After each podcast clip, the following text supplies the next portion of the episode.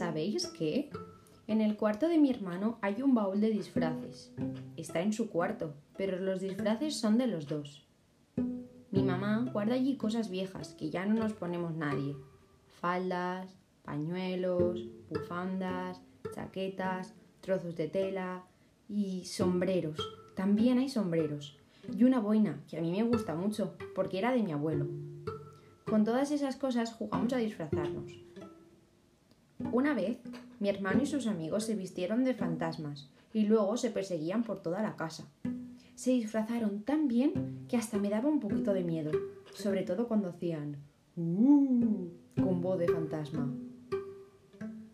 Un día que vino Felisa con sus papás a pasar la tarde a mi casa, mientras los mayores hablaban, nosotras nos pusimos a jugar.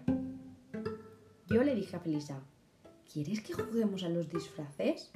Vale, dijo ella, ¿nos disfrazamos de princesas? Jo, Felisa, el otro día nos disfrazamos de princesas. Hoy toca de otra cosa. ¿De qué? Ya lo tengo, de piratas. Sí, sí, de piratas, muy bien. Empezamos a rebuscar en el baúl y con unas chaquetas y unos gorros nos hicimos unos disfraces con los que parecíamos unos piratas de verdad. Y hasta nos pusimos cada uno un parche negro en el ojo, que habían hecho mi hermano y sus amigos cuando una vez se disfrazaron de piratas también. Luego volcamos el cajón de guardar los juguetes y nos sirvió de barco. Mira, Pepe, las raquetas pueden ser los remos. Sí, no remis tan deprisa, pirata, que nos daremos contra las narices. Cuidado, pirata Pepe, con esa ola tan grande. Casi nos hunde la barca.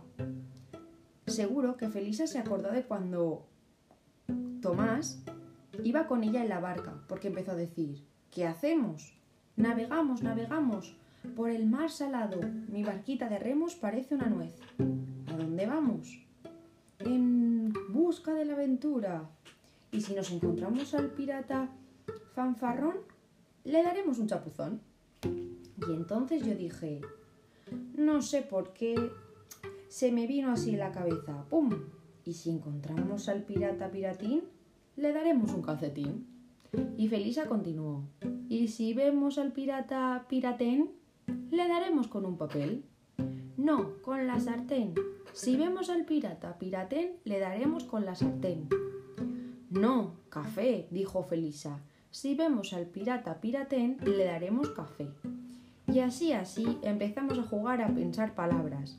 Hay palabras que me hacen mucha gracia, como gachupear, ¿os acordáis? Y otra que me gusta mucho decir, como caballererte y mandarín, que las dice mi profe cuando nos cuenta un cuento.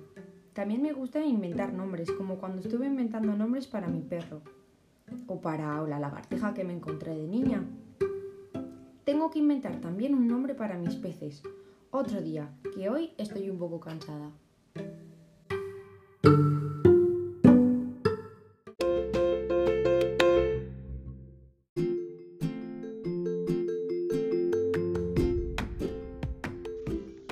Mis abuelos viven en el pueblo, en una casa grande pintada de blanco.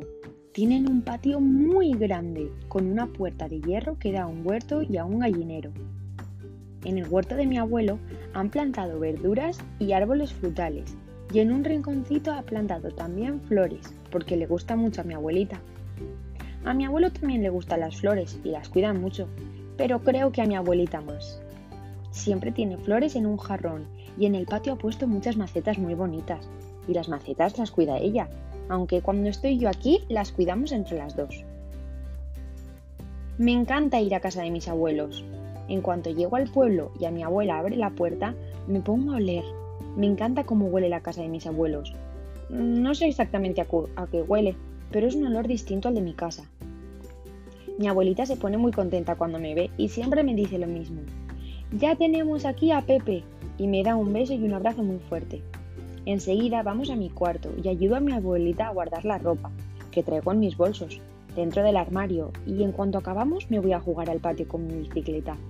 Ten cuidado con las macetas, Pepe. Sí, abuelita.